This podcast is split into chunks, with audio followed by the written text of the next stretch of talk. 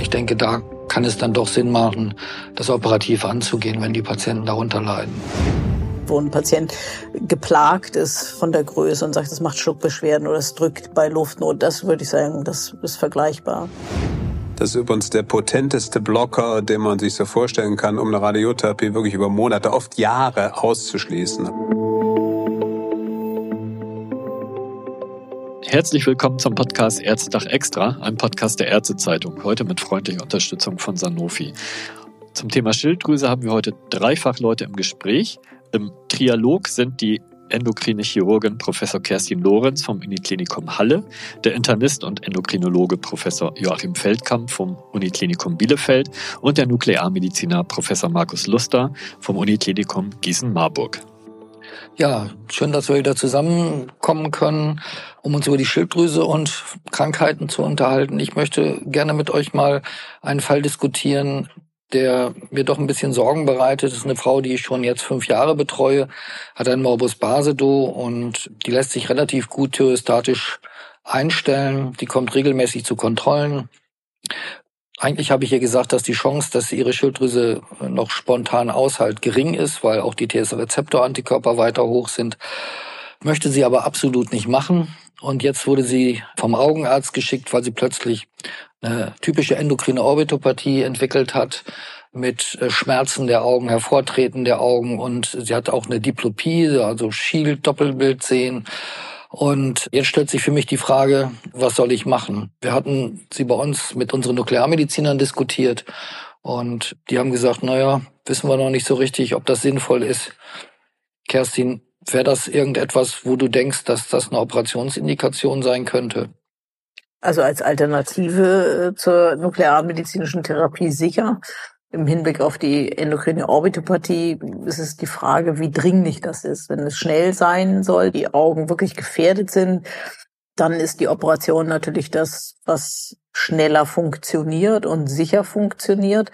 Auch wenn man jetzt den Grad des Einflusses der Operation auf die Verbesserung der endokrinen Orbitopathie nicht sicher prognostizieren kann, so ist es überwiegend hilfreich. Aber man muss natürlich äh, trotzdem vorstellen, dass alternativ die Radiotherapie funktioniert, aber eben unter Umständen länger benötigt. Und dann ist es eine Frage, wie dringlich die Augen Besserung benötigen. Die Dringlichkeit hast du ja gerade selber sehr oftmals schwer einzuschätzen. Auf der anderen Seite, äh, so wie du das schilderst, und das ist ja unsere aller Erfahrung, ist die Endokrinologie teilweise ja wirklich ein dramatisches Krankheitsbild und die Patienten sind auch viel mehr gefährdet sagen wir, durch die Augensymptomatik als durch die Schilddrüsenüberfunktion.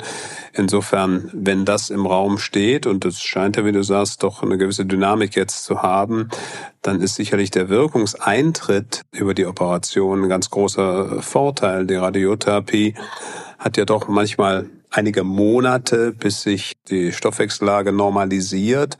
Und äh, aus naheliegenden Gründen kommt es schon zu einer Antigen-Exposition, weil ja langsamen Zellzerfall haben. Über Wochen und Monate löst sich das Gewebe auf und wird vom Körper abgeräumt. Und ein frühestes Veränderung sieht man vielleicht nach vier, sechs Wochen, dass das TSH langsam kommt oder die Werte sich normalisieren. So lange müsste man dann auch noch wahrscheinlich thyostatisch weiter behandeln. Das heißt, es ist dann doch etwas komplexer, einen solchen Patienten oder solche Patientin zu führen. Hängt natürlich auch noch ein bisschen von der Größe des Organs ab. Wenn es ein kleines 10 Milliliter Organ ist, hätte man es vielleicht leichter, das zu abladieren.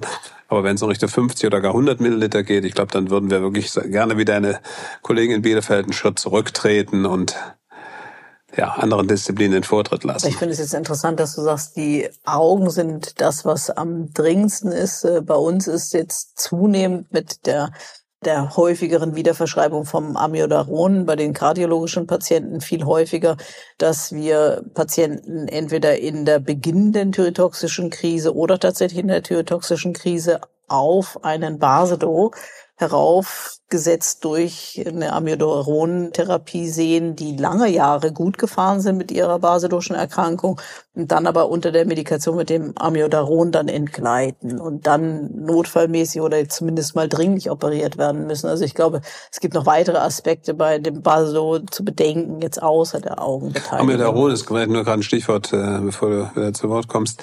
Das ist übrigens der potenteste Blocker, den man sich so vorstellen kann, um eine Radiotherapie wirklich über Monate, oft Jahre auszuschließen. Also Amiodaron heißt, wir sind raus. Ja, das kann ich nur bestätigen. Aber Kerstin, was du sagst, ist, betrifft natürlich in der Regel ältere Patienten. Und da ist es eine ganz klar vitale Indikation für die Operation. Die Patienten sind ja schwerst krank. Da sehe ich das auch so, dass man dann schnell operiert.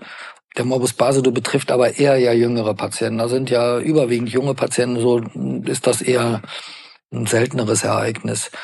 Oft ist es so, dass wir erstmal doch versuchen, konservativ die Augenerkrankten zu behandeln durch Immunsuppression und gegebenenfalls in Kombination mit Bestrahlung. Aber wenn das nichts hilft, dann sehe ich dann doch eigentlich eher, dass die Operation sinnvoll ist. Natürlich müssen wir unsere Patientinnen und Patienten informieren, dass sie nicht rauchen sollen. Das ist das große Problem. Mhm. Dass diejenigen, die besonders schwere Augenerkrankungen haben, auch immer die sind, die noch viel rauchen und es fast gar nicht sein lassen können.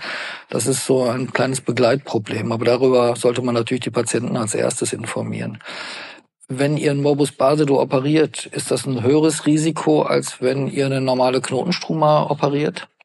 Kann ich es in unseren Händen nicht bestätigen. Das, was sicher exponierter ist, ist die früh postoperative Hypoparathyroidismus-Situation, weil einfach die Autoimmuntherapie beim Basedo schon einen gewissen äh, Effekt auf die Nebenschilddrüsen in der früh postoperativen Phase hat. Aber jetzt das klassische Risiko Rekurrenzparese und permanenter Hypoparathyroidismus ist zumindest bei uns in den Händen eigentlich kein Problem. Und im Hinblick auf auf die zum Teil massiv gesteigerte Durchblutung, dass man da mehr postoperative Nachblutung oder irgendwas in der Richtung hätte? Nein, kann ich nicht bestätigen. Nicht, okay. Nein. Ich glaube, dass der postoperative Hypoparathyroidismus besonders bei den Patienten und Patientinnen auftritt, die vorher eine lange Phase der Hyperthyreose hatten, ja, weil der Knochenstoffwechsel stark aktiviert ist. Die haben sowieso viel Kalzium verloren. Wir haben das mal im Urin gemessen, also die haben eine hohe Kalziumverlust. Mhm. Deshalb haben die sowieso wenig Kalzium sozusagen zur Verfügung. Und wenn dann die Nebenschilddrüsen ein bisschen geärgert werden, dann fallen die erstmal richtig in ein Loch.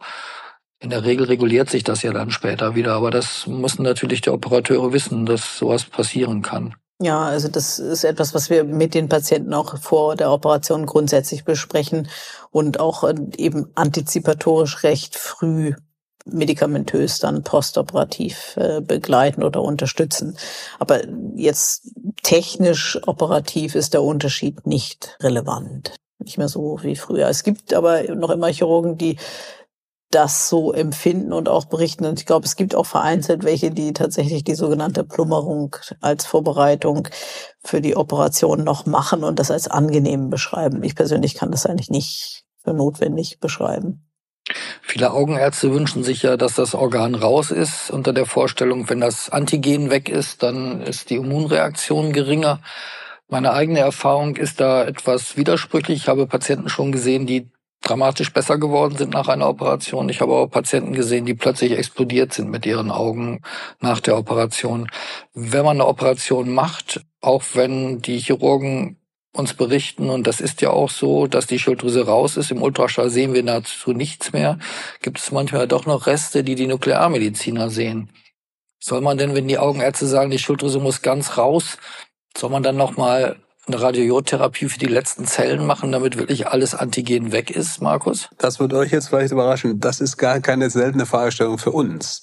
Das sind dann Patienten, wo die Endokrinologie eben nicht besser geworden ist nach der Operation und dann wird postuliert, dass die verbliebenen, das ist ja nicht nur Zellen, das ist ja oft schon, du siehst irgendwo noch Milliliter oder so, dass das der Übeltäter ist und der muss jetzt aber unbedingt noch weg. Eine Reoperation ist eigentlich auch, du es gar nicht finden. Insofern werden wir dann gefragt, ob wir die Patientin noch abladieren, also das Konzept des Schilddrüsenkarzinoms sozusagen. Da gucken wir erstmal, wie viel ist überhaupt wirklich noch da. Dafür muss man aber das äh, Lebertoxin absetzen. Das heißt, der Patient ist wieder in der Hypotheriose, was man eigentlich auch nicht möchte für vier Wochen oder so. Dann macht man den Test, dann kommt daraus. Also es ist, wir machen es gelegentlich, wenn der Leidensdruck groß genug ist. Aber ich glaube, es gibt keine überzeugenden Daten, dass das wirklich äh, dann zu einer Besserung der, der Augensymptomatik führt. Korreliert denn das mit den TSH-Rezeptor-Antikörpern, die ihr dann messen könnt im Verlauf? Die Schwere der Augenkrankheit in der Tat. Also Nein, ich meine postoperativ, wenn jetzt gerade die Diskussion ist, jemand ist operiert worden, fraglich total und radikal und die Frage gestellt wird, lohnt es sich für diesen Patienten nochmal eine Radiotherapie draufzusetzen? Gibt es für dich ein Antikörperlevel, der das äh, motivieren würde? Nein, eigentlich nicht, weil interessanterweise ist es ja so, dass auch die Operierten, die persistierende Augensymptome haben, oft erhöhte TSH-Rezeptor-Antikörperwerte weiter haben. Wir wissen aus Studien, dass nach der Operation die Antikörperwerte abfallen, deutlich, während sie bei der Radiotherapie oft nochmal vorübergehend ansteigen, bis sie abfallen. Aber diejenigen, die persistierend Probleme haben, sind eben Patienten, die weiter erhöhte TSH-Rezeptor-Antikörperwerte haben. Und da sehe ich keinen klaren Zusammenhang zwischen einem in der Regel auch kaum sichtbaren Rest. Ja, und was du jetzt besprochen hast, darüber gibt es kaum publizierte Daten, dass wir uns irgendwie erkundigen können, ob das sinnvoll ist oder nicht. Da sind wir ein bisschen auf uns allein gestellt und müssen wieder die individuelle Entscheidung mit dem Patienten zusammen. Allerdings dann oft auch bei hohem Leidensdruck der Patienten, so dass man manchmal von der sozusagen althergebrachten oder von den eingetretenen Faden schon mal abweichen kann, finde ich auch immer vertretbar, das mit der Patientin direkt zu besprechen. Mhm. Aber ich komme auch vielleicht auf den einfacheren Fall zurück. Es gibt ja auch Patienten, die haben ein Morbus Basedow, heilen nicht aus. Man entscheidet sich gemeinsam mit dem Patienten, mit der Patientin für eine definitiv ablative Therapie bei einer normal großen Schilddrüse. Würden wir vielleicht nicht direkt operieren. Würdet ihr in so einem Fall protektiv Cortison geben oder wann gebt ihr protektiv Cortison zur Radiotherapie? Also auch Cortison ist ja kein Zuckerwasser. Insofern würden wir anamnestisch und äh, auch durch Besuch bei einem versierten Augenarzt, Augenärztin ausschließen wollen, dass eine EO vorliegt und erst dann wirklich begleitend, also nicht therapeutisch, begleitend sozusagen ähm, ja, antiphlogistische Medikamente über einen Zeitraum von sechs, acht Wochen geben. Also nicht jeder Patient, jede Patientin mit Morbus Basel bekommt automatisch Glukokortikoide. Mhm. Eine andere Autoimmunerkrankung ist ja die Hashimoto-Erkrankung. Ich habe ja sehr viele Patientinnen, sind ja überwiegend Patientinnen mit dieser Erkrankung. Die meisten sind gut einbestellbar, aber viele haben dann doch noch eine Reihe von Beschwerden. Kerstin, siehst du irgendwo eine Indikation, dass man eine Hashimoto-Krankheit, die eigentlich konservativ behandelt wird, operativ angeht? Ja, also die klassische Indikation ist aber noch die Knotenbildung, die malignitätsverdächtig ist, die bei der Thyroiditis Hashimoto hinzukommt und wo wir wissen, dass sie dann auch ein erhöhtes Malignitätsrisiko hat. Das ist die klassische Indikation. Als solches jetzt nur wegen des Leidensdrucks äh, eine Hashimoto-Thyreoiditis zu operieren, tue ich mich persönlich ziemlich schwer. Es sei denn, ein Patient ist so überzeugt, dass, dass das Einzige ist und ich die Beschwerden überzeugend finde. Aber es ist, wir wissen ja, dass es zwar auch nur eine Studie gibt, die sehr gut ist, die belegt, dass das zu einer Verbesserung führen kann, bleiben dennoch die operativen Risiken bestehen und überwiegend ist es eben keine Operationsindikation, solange es eben keine sekundären Faktoren zu der des Typ Hashimoto dazu gibt. Ich habe schon Patientinnen, wo manchmal eben die klassische Hashimoto-Krankheit da ist, wo die Schilddrüse wirklich stark vergrößert ist, wo sie Lokalbeschwerden macht. Ich denke, da kann es dann doch Sinn machen, das operativ anzugehen, wenn die Patienten darunter leiden. Ja, das denke ich, das ist, würde ich sagen, analog wie bei der benignen Knotenstruma, die lokal Beschwerden macht und wo ein Patient geplagt ist von der Größe und sagt, es macht Schluckbeschwerden oder es drückt bei Luftnot. Das würde ich sagen, das ist vergleichbar. Okay. Ja, dann glaube ich, können wir zusammenfassen. Wir haben eigentlich bei der äh, Autoimmuntypathie Typ Basedow gesagt, es gibt bei der Augenbeteiligung die Indikation häufig zur Operation, weil eine zeitlich dringlichere Versorgung notwendig ist. Alternativ ist die Radiotherapie immer eine Option, braucht aber unter Umständen länger. Und bei der Hashimoto ist überwiegend ja eine konservative Therapie indiziert. Bei weiteren Faktoren oder starken Beschwerden kann alternativ eine Operation angeboten werden, um entweder eben Malignität ausschließen zu können oder aber eben die lokalen Beschwerden oder die Grundbeschwerden der Erkrankung zu lösen. Ja, mich hat die Diskussion gefreut. Ich danke euch für das Gespräch und die interessanten Fälle. Ja, ich danke auch. Wir danken.